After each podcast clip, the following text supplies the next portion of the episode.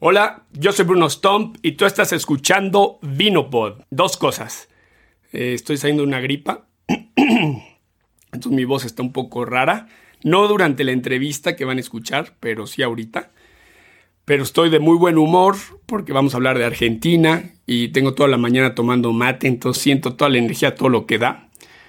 Y por último, eh, en el episodio menciono que voy a ser papá de un varón, eh, y menciono que mi esposa está embarazada de siete meses y quiero hacer una corrección, son seis meses. Eh, ni modo, ¿no?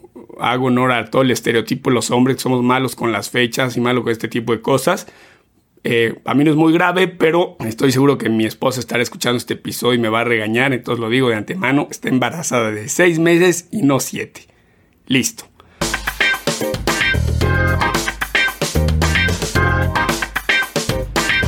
En este episodio, la pareja de emprendedores Juliana y Felipe nos hablan de su país, Argentina, en términos de vino y nos relatan su historia como pareja en su proyecto Elefante Wines y por qué le apostaron a Argentina. Juliana Rawek y Felipe Ascona son ingenieros agrónomos por parte de la Universidad Nacional de Cuyo en Mendoza. En 2013 se aventuraron a vinificar en su casa haciendo vinos de garage. Hoy en día han comprado una bodega en donde elaboran sus vinos y actualmente vinifican alrededor de 12.000 litros. Julián y Felipe son papás de una niña y un niño y a pesar de contar cada uno con experiencias vitivinícolas de forma independiente en Francia, decidieron partir en el 2021 con sus hijos a Francia a realizar otra vendimia, esta vez de manera conjunta a la región de Côte-Rôtie. Julián y Felipe son dos locos del vino con una historia que inspira amor, pasión y lucha.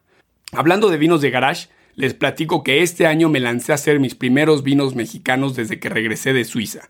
Te estaremos informando más a detalle en nuestras redes sociales. Disfruten el episodio. Juliana y Felipe, bienvenidos a Vinopod. Hola, ¿qué tal? Hola, ¿cómo estás?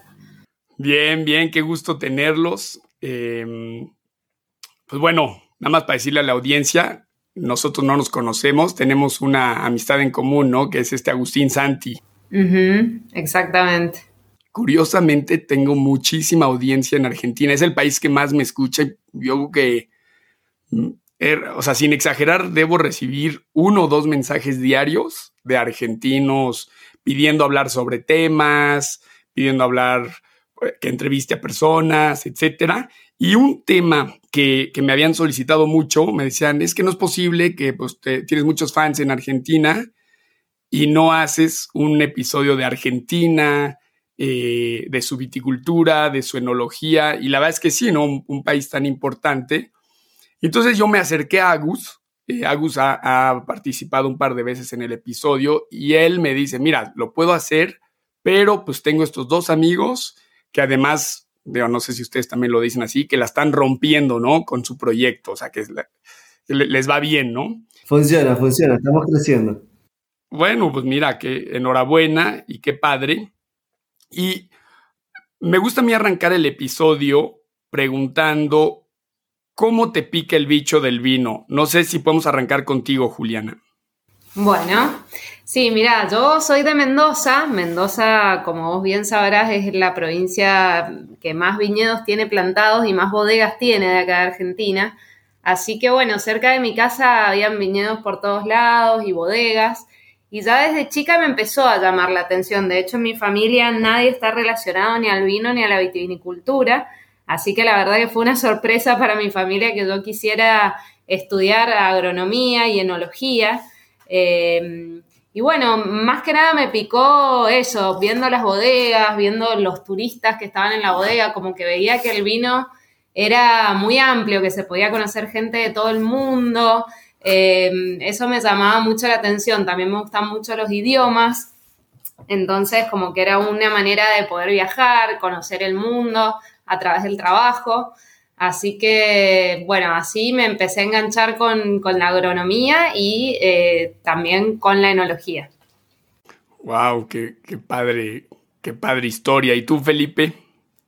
Bueno, yo en realidad, mi familia, mi, papá, mi abuelo, mi bisabuelo son viticultores todos, pero como yo soy de una región que es un poquito más al norte de Mendoza, que es San Juan, unos 200 kilómetros más al norte, eh, nosotros hacíamos más que en agua de mesa, aguas para pasas, eh, no, no, no, trabajábamos, digamos, tanto lo que es la, la, agua para vino. Y bueno, yo me fui a estudiar agronomía teniendo claro que me quería dedicar a la viticultura, pero cuando pude hacer pasantías y prácticas en bodega me pasó algo parecido. Vi un mundo internacional, vi un mundo lleno de posibilidades, súper creativo en, el trabajo, digamos, o sea que uno eh, mezclando, cosechando, y vi un mundo también donde se podía agregar mucho valor, que era algo que nos interesaba, ¿viste? a mí siempre nos gustó trabajar, pero a la vez em, por ahí trabajar siempre con, cosas que, tienen un precio de commodity es medio difícil a veces uno trabajar con calidad. Entonces me, atrajo mucho eso del mundo del vino y bueno, de ahí en más hemos seguido metiéndonos y bueno, cuando uno empieza a aprender a degustar y a, conocer ese mundo es como que se abren muchísimas posibilidades de disfrute alrededor de eso. Olvidé preguntar, ¿ahorita en dónde se encuentran y qué parte del mundo o parte de Argentina? Ahora estamos en San Juan, que es eh, al oeste de Mendoza, centro-oeste, pegadito a Chile. Ya, ya, ya. Al, oeste de Argentina, perdón, creo que dije al oeste de Mendoza. Es al oeste de Argentina, pegadito a Chile, centro-oeste de Argentina, al norte de la provincia de Mendoza. Ok, perfecto. San Juan es otra provincia que está a 200 kilómetros al norte de, la ciudad de Mendoza. Ok, y es muy conocido San Juan por su torrontés, ¿no? Al menos, o no, ese es Salta, ¿no? Ese es Salta, ese es Salta. A, nivel internacional, San Juan por ahí no tiene mm, cosas muy conocidas. A nivel nacional era muy conocido porque sí se hacían blancos aromáticos, pero era una época que se consumía volumen y demás, San Juan tenía, digo tenía pues ya no tiene, una industria del coñac, del jerez muy importante también, de vinos parecidos a los que se hacen, eh, así vinos destilados, digamos. ¿Cómo podemos ahorita situar a Argentina en materia de viticultura y enología? Yo sé que es una pregunta muy vasta, pero a ver si nos pueden dar un, en la manera posible, un, ligero resumen de pues cuántas hectáreas está compuesta Argentina, de sus regiones, variedades, estilos, mercados, etcétera. Bueno, mira, Argentina em, tenemos nosotros mucha inmigración europea, por lo tanto, eh, acá llegaron los inmigrantes con, con la vida bajo el brazo, digamos, como que ellos llegaron queriendo hacer lo mismo que hacían. Nosotros tenemos mucha inmigración italiana y española principalmente. Así que mm, todos nuestros ancestros tenían conocimientos de eso y, bueno, y así fueron buscando en qué lugares se desarrollaba mejor la vitivinicultura acá en la Argentina. De esa forma, bueno, fueron descubriendo que en Mendoza, en San Juan, habían climas eh, que, eran eh, muy buenos para, la vitivinicultura. Si bien acá regamos, viste que en algunos países no, se riega, eh, bueno, son, son, desiertos en realidad, son oasis que a través del riego se puede cultivar la vid, pero no tenemos mucha presión de, plagas y enfermedades por la, baja, por la baja humedad que hay. Así que la verdad que se, se da muy bien y actualmente hay alrededor de 200.000 hectáreas. En Mendoza hay 150.000, como te decía, Mendoza es la provincia que más hectáreas tiene de, vid. Y en San Juan hay alrededor de 50.000 hectáreas. San Juan es la segunda provincia vitivinícola. Eh, y bueno, después tenemos Salta, tenemos ahora en la Patagonia, están plantando bastante. Eh, pero bueno, son ya cosas más chicas. También hay algunos ensayos en Buenos Aires, en la provincia de Buenos Aires, en Córdoba, eh, pero principalmente eh, Mendoza, San Juan, Salta y Río Negro o algunos lugares de Neuquén son los lugares donde se puede encontrar la vid. Con respecto a las variedades, en Argentina, bueno, la cepa emblema es el Malbec, eh, principalmente tenemos Malbec, que es una uva tinta que da vinos muy frutados y que tienen potencial de guarda, dependiendo de la elaboración. Eh, son vinos que se pueden guardar muchos años. Eh, y con respecto a los blancos, bueno, antes había mucho, mucho torrontés. actualmente, bueno, el torrontés, como vos bien dijiste, está mucho en Salta. en Mendoza y en San Juan hay muchas variedades eh, francesas, digamos, hay Chardonnay, hay Sauvignon Blanc, Esos son los, los cepajes que más se encuentran por acá. Y por ahí, para, para completar en el panorama internacional, digamos, Argentina ha tenido la suerte de que esos mismos inmigrantes que plantaban la uva eh, también tomaban vino. Entonces nosotros tenemos un mercado interno muy fuerte, donde siempre se ha consumido en algunos momentos más del 90%, hoy alrededor de, del 50-60% del vino que producimos lo tomamos. Entonces, eh, eso siempre fue muy importante para la industria porque teníamos un mercado propio importante, pero a la vez medio que nos hizo mirar hacia adentro hasta que sobre los 90 Argentina comienza a mirar hacia afuera y a, exportar. Y en ese proceso también empieza a mirar eh, cómo podía ser para ser parte de, digamos, de mejores precios y de mejores calidades de vino. Entonces ahí ha ido subiendo la calidad eh, y se ha ido desarrollando muchísimo lo que sería la, viticultura y la enología de precisión. Y también pasó que, todo el, recurso humano fue viajando más, fue viendo, fue, fue haciendo vendimias en otros lados. Entonces se fue como internacionalizando el conocimiento. Y bueno, tal es hoy que Argentina tiene mercados muy importantes. Estados Unidos es uno de sus mercados más importantes. Eh, Brasil también. Eh, algunas partes del norte de Europa, Inglaterra. Y bueno, más allá de eso, Latinoamérica en general. Eh, en Perú se consume mucho vino argentino. A, veces tenemos problemas de aranceles que no nos hacen tan competitivos, pero hoy por hoy en todos los segmentos se puede encontrar y Argentina afortunadamente ha crecido mucho en, segmentos cada vez de, más altas gamas, digamos así. ¿Y qué me dicen de el cambio de estilos? Por ejemplo, yo me, he dado cuenta que ya los Malbec los hacen con mucha menos madera, más en la elegancia. Creo que era esta Laura Catena que decía que el Malbec había que trabajarlo como si fuera un Pinot Noir, ¿no? y siento que están buscando más elegancia e incluso un como renacimiento de, también de la bonarda, ¿no? Que era un cepaje olvidado o de un cepaje de mezcla y cada vez se ven más eh, botellas eh, pues monovarietal bonarda. Bueno, ahí hay cosas muy interesantes. Primero, la bonarda siempre ha estado y siempre va a estar porque era parte del vino tinto de mesa, digamos. La bonarda es una paridad que si uno la ve de lejos es muy productiva y con mucho color, pero cuando se le empezó a prestar un poquito más atención, te da vinos muy frutados, muy tomables, para vinos del año, era muy interesante. Y hay mucha gente que se entusiasmó y quiso seguir más y se están haciendo bonardas de alta gama, con barrique, con guarda. Entonces, la verdad que eso es algo que ha crecido mucho. Y en cuanto al Malbec, eh, Argentina en algún momento entró como en un poco de pánico diciendo, bueno, si solo hacemos Malbec, como que en algún momento esto va a ser una moda que se va a acabar, como pasó tal vez con, con el cielo australiano, con no es que se va a acabar, pero como que, cansa al consumidor. Entonces lo que fue haciendo Argentina es medio que reinventar el Malbec y hacer varios tipos de Malbec. Entonces hoy internacionalmente se puede conseguir un, Malbec, el clásico, digamos, con un montón de ciruelas, frutado, simple, que se puede hasta enfriar un poquito. Después tener un Malbec un poquito más sobremaduro, que ya va yendo de mano de las zonas de donde uno produce esos Malbec, con un poquito más de barrica, con un poquito más de alcohol, no tan tomable, pero con una carne va fantástico. Y después cuando se ha ido avanzando más en las altas gamas, se ha ido un poquito esa, esa, elegancia, esa fineza, que siempre va tal vez de la mano con un poquito más de acidez, con menos protagonismo de madera, a veces con, vinificaciones distintas, con hormigón y con mucho foco en dónde viene el agua. Entonces la verdad que Argentina se diversificó o se reinventó dentro del Malbec, por eso de alguna manera el Malbec es una moda que que no ha pasado, digamos así. Claro, por esta polivalencia, ¿no? Incluso aquí en México está ahorita llegando relativamente fuerte porque el precio está muy atractivo. Malbec, Malbec blanco. No sé qué opinión tengan ustedes al respecto. Ah, lo probé. Si es el de, probé uno de Trivento hace poco. Sí, exactamente, ese Es, es, es, es muy llamativo el color. Es, es, blanco porque es literalmente, parece agua, parece un destilado. Eh, la verdad que es un vino que creo que técnicamente está muy bien hecho, porque está impecable.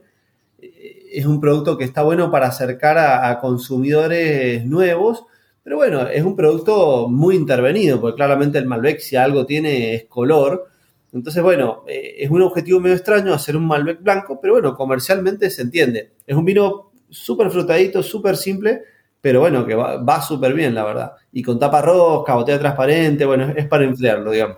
Y, a un precio muy atractivo. Acá en México lo estamos consiguiendo por 12 pues, dólares. O a, a, veces, o sea, si le ponen tipo una promoción, abajo de los 10 dólares.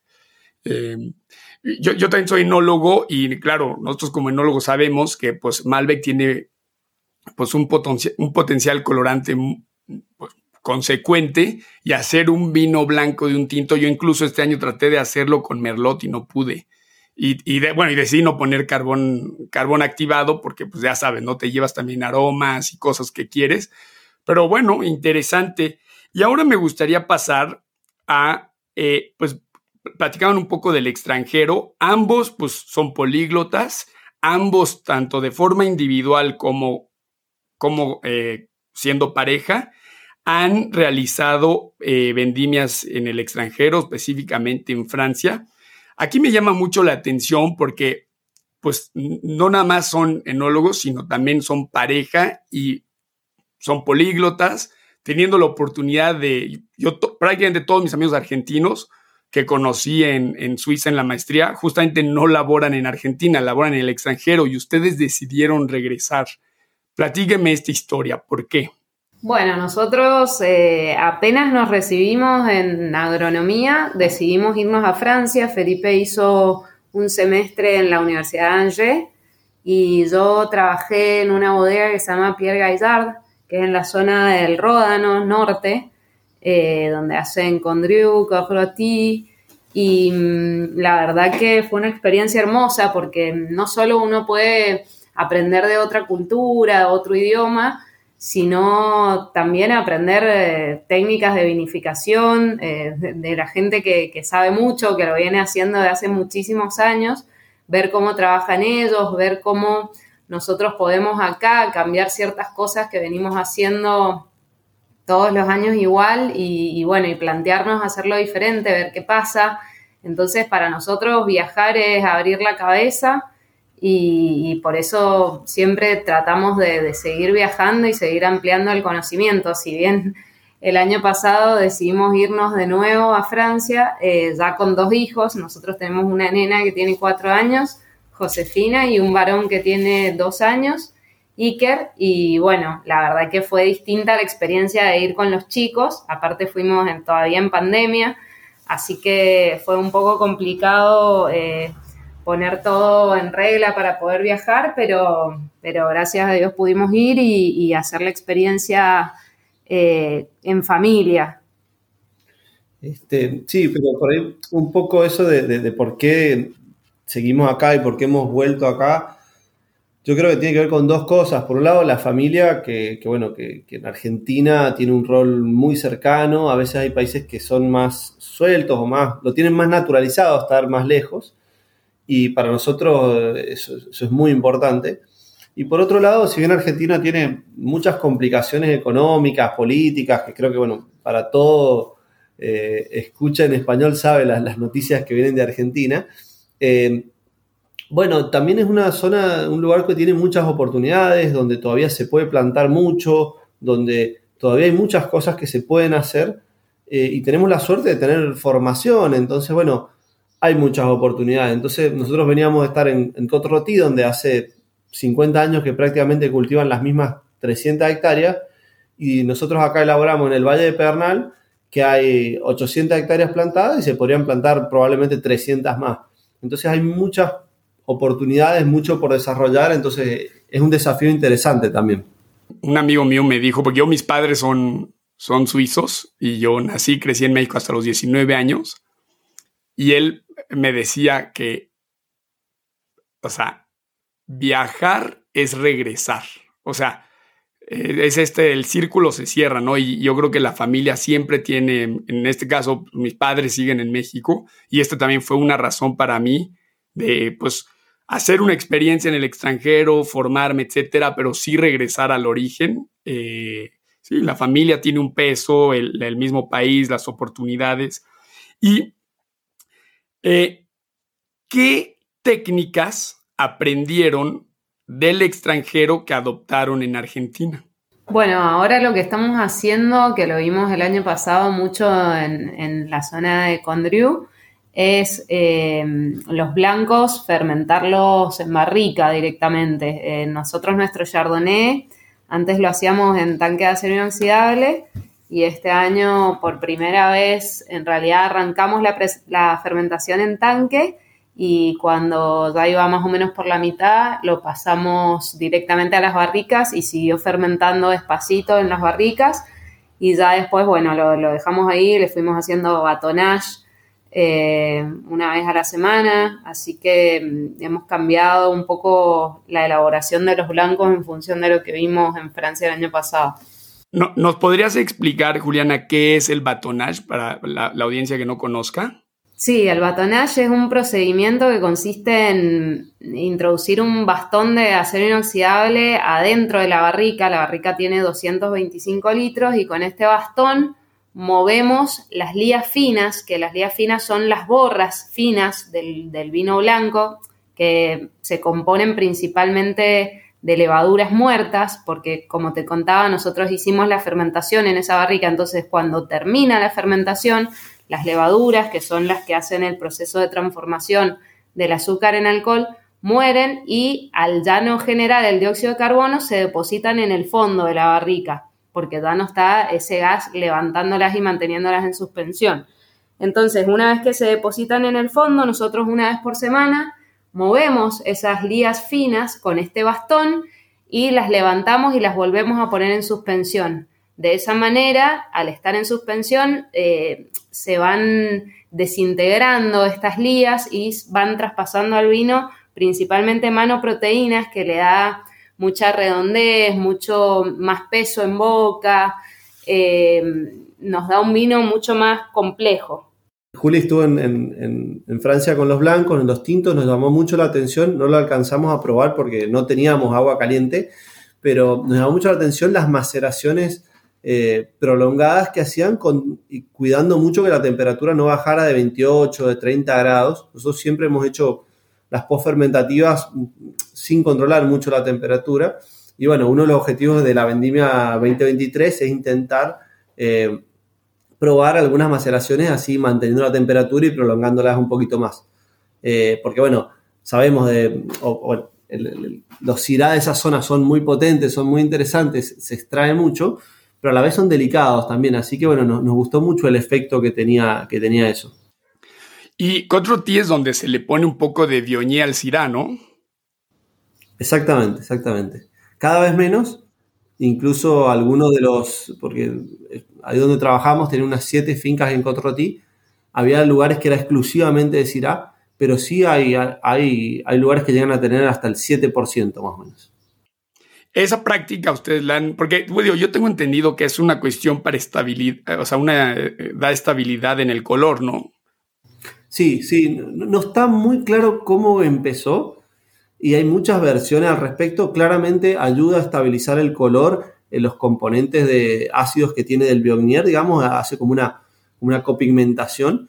Pero después, bueno, hay muchas teorías, porque por ejemplo, en, antes de ser una época muy fría, es una zona muy fría, entonces el, el Biognier que, maduraba bien le daba un poquito más de alcohol, le ayudaba en, vendimias frías a, madurar mejor. Después hay otras porque claro, esto se cosecha y se cofermenta, no puedes cosechar el biognier antes y cortarlo, entonces generalmente el biognier está más maduro, entonces también se habla de que esa madurez eh, de biognier le daba como un perfume especial. Eh, hay varias razones, de todas maneras por cuestiones eh, logísticas, generalmente cuando muere una planta hoy por hoy se reemplaza con cirá, no se está manteniendo mezclado como era originalmente en su momento. Y lo que se tiende a hacer es que si uno quiere tener un poquito de biognier, se va plantando en, todo junto para que por cuestiones de manejo, de curaciones, sean, esté todo junto para, poder controlarlo, digamos. Pero, pero sí, es muy interesante el aporte que tiene. Ah, interesantísimo. Y ahora sí, háblenos de su proyecto. ¿Cuál es, ¿Cuál es la propuesta de su proyecto que tanto ruido ha hecho en Argentina y en el extranjero? Bueno, nuestro proyecto, nosotros eh, la uva la traemos toda del Valle de Pedernal, que es un valle de alturas de acá de San Juan. Está entre Mendoza y San Juan, del lado sanjuanino, hacia la montaña. O sea, está como sobre la cordillera de los Andes. Em, y bueno, nosotros traemos la, uva de ahí eh, hace ya, ¿cuántos años? ¿Cuándo arrancamos? 2015. Eh, arrancamos elaborando en el garage de la casa de a poquito, como una experimentación.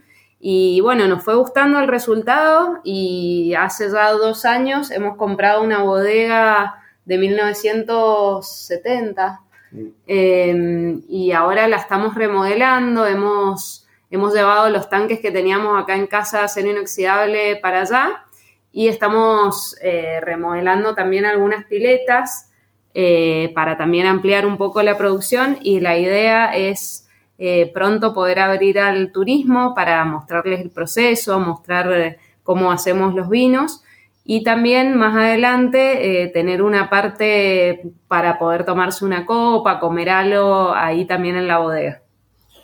yo creo que lo, que hizo mucho ruido, no sé cómo, cómo es en México, pero en, Argentina lo normal es que el, bodeguero se lo asociara a un empresario, digamos, una persona que trabaja en una oficina y que negocia y capaz que el enólogo era otra persona y capaz que el agrónomo era otra persona. Y nosotros, sobre todo muy influenciados por esta experiencia en Francia, donde es súper común y normal tener familias que se dediquen a hacer vino y hacer cosas en la casa, dijimos, bueno, hagámoslo.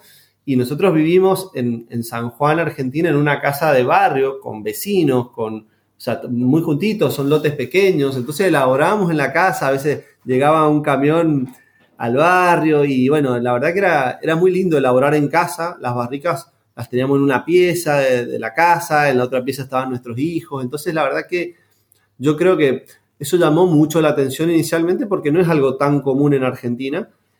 Y, después, eh, nada, ir, profundizando sobre el Valle de Pernal, que es un lugar excepcional, eh, nos, fue, más allá de ese ruido, con, la calidad de los vinos, la verdad que, hemos, ido poder, hemos, podido crecer de a poco eh, con nuestra mano de obra, porque realmente es un proyecto súper chico, pero bueno, ya estamos elaborando eh, cerca de los 12.000 litros.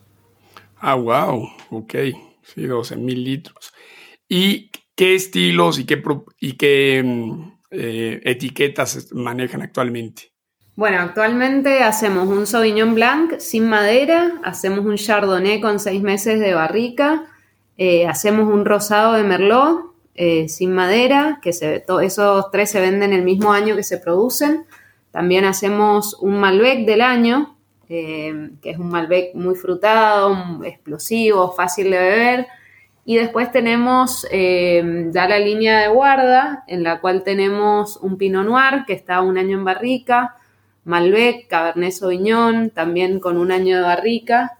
Eh, Syrah, con este año hemos sacado uno que tiene un año de barrica y un año de tanque de acero inoxidable. Así que eso es una línea más alta, más premium, que se llama Memoria de Elefante. Ese es más o menos nuestro portfolio. Hacemos bastante.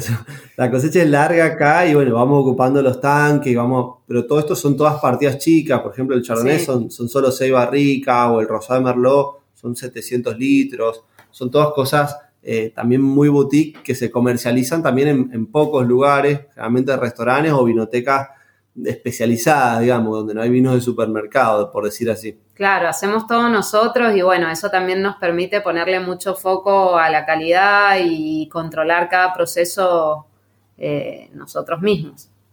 Qué padre, yo también em, estoy, estoy haciendo un vino de, garage y es lo mismo, ¿no? La, bueno, yo vivo en una casa muy vieja y el, eh, aquí se llaman el cuarto de servicio, ¿no? Antiguamente, seguramente en Argentina igual, las personas que hacían el aseo vivían con la familia, ¿no? Y, eh, sí, igual. Y entonces lo que hice con mi esposa es, eh, digo, es, típico que ese cuarto era la bodega de la casa, pero ese cuarto está muy interesante porque tiene acceso al patio y acceso al, jardín trasero, ¿no? Que es por ahí de donde yo podía, pude cargar todas las uvas. Y lo mismo, ¿no? Traje los tanques de Alemania, Ahorita está por llegarme las barricas, la bomba y todo lo adapté. O sea, por ejemplo, mi agua caliente es una manguera que conecté a, la regadera, ¿no? A la ducha, ¿no? Entonces. Claro. así lo hacíamos nosotros también. Sí, sí, así. No, qué, qué, padre proyecto. Y ahora eh, pasamos a la última parte del episodio, que es y yo creo que, bueno, personalmente es la parte que, a mí más me emociona, es trabajar con tu pareja, ¿no?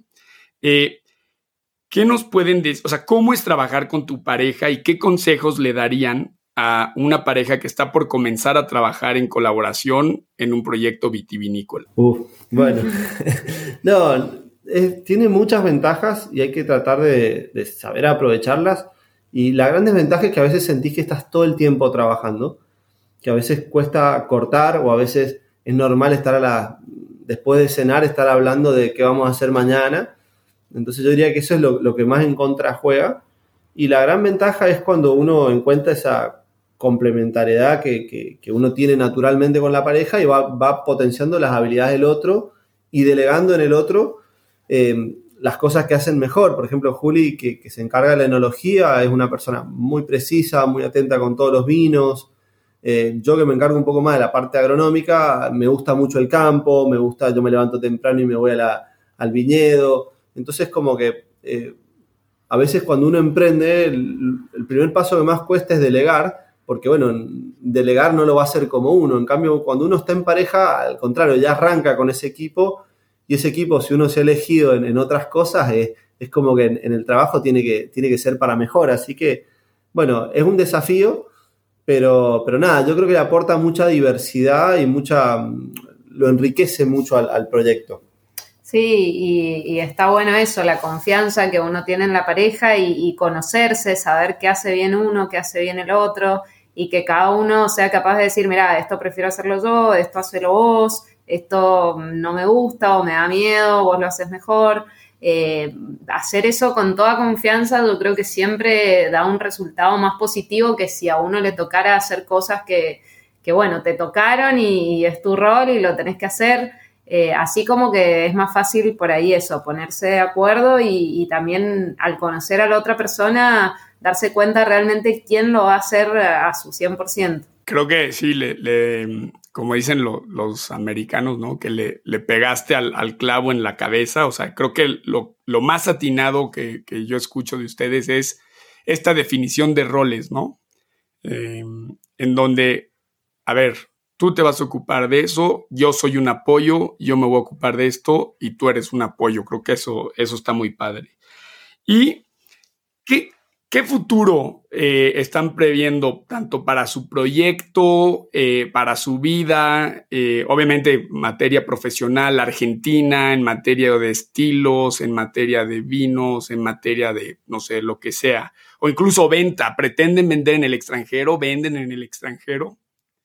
Bueno, eh, eh, sí, un, montón la pregunta. Eh, a ver, desde el punto de vista de la bodega, de lo, queremos abrirla al turismo y digamos, ampliar un poco la capacidad. En nuestra cabeza siempre estuvo a ser entre 60 y 100 mil litros.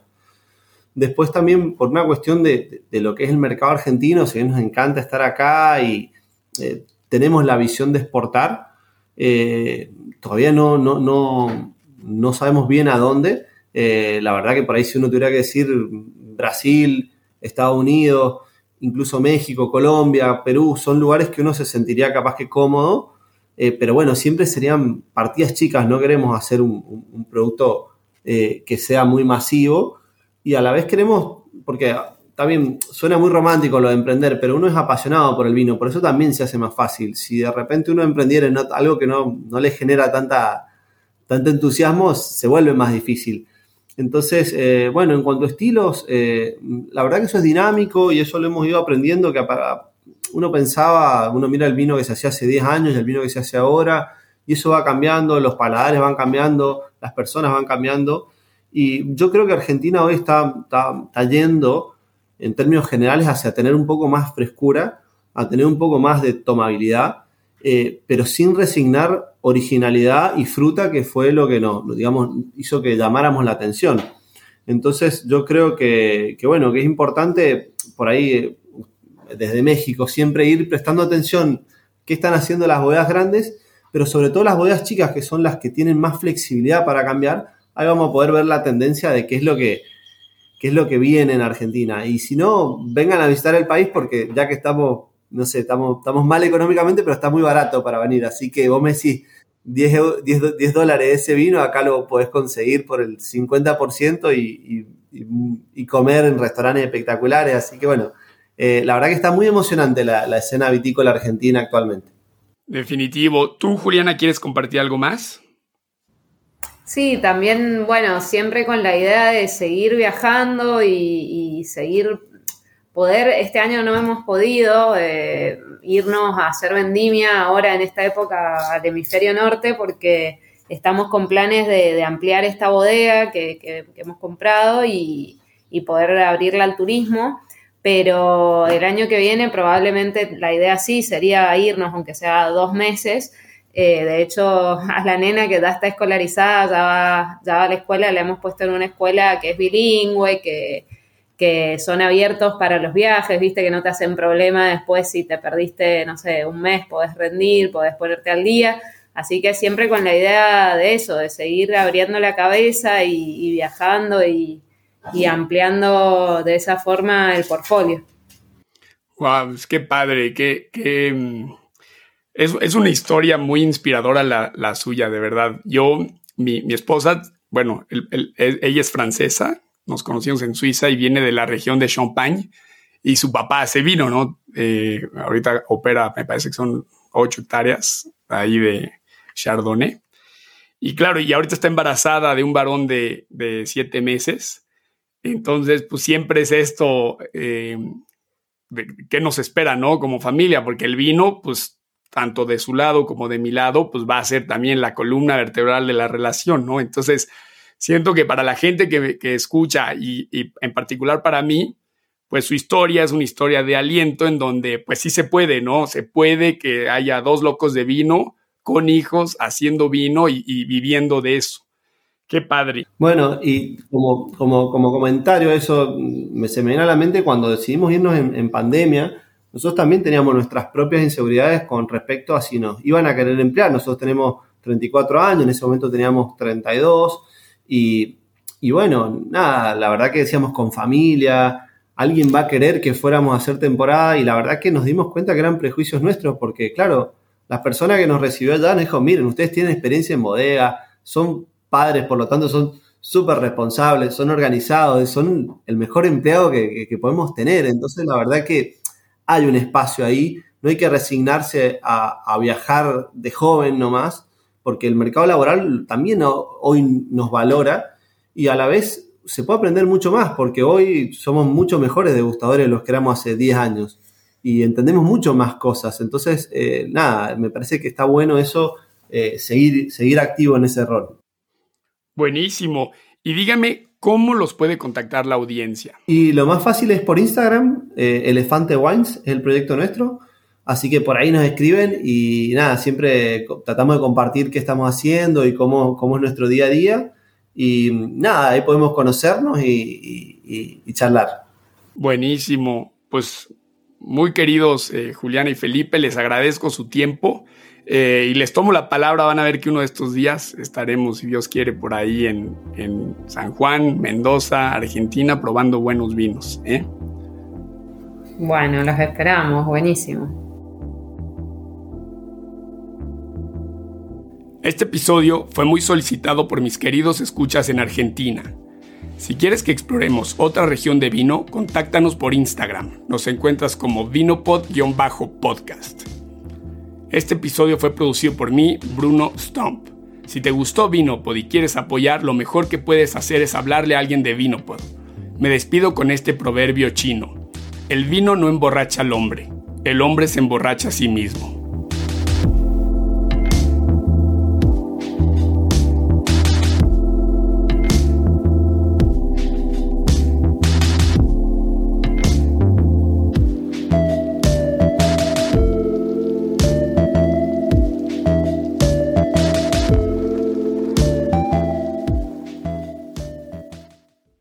Bueno, muchas gracias y bueno, mucho éxito con el bebito en camino, que salga todo bien. ya falta poquito.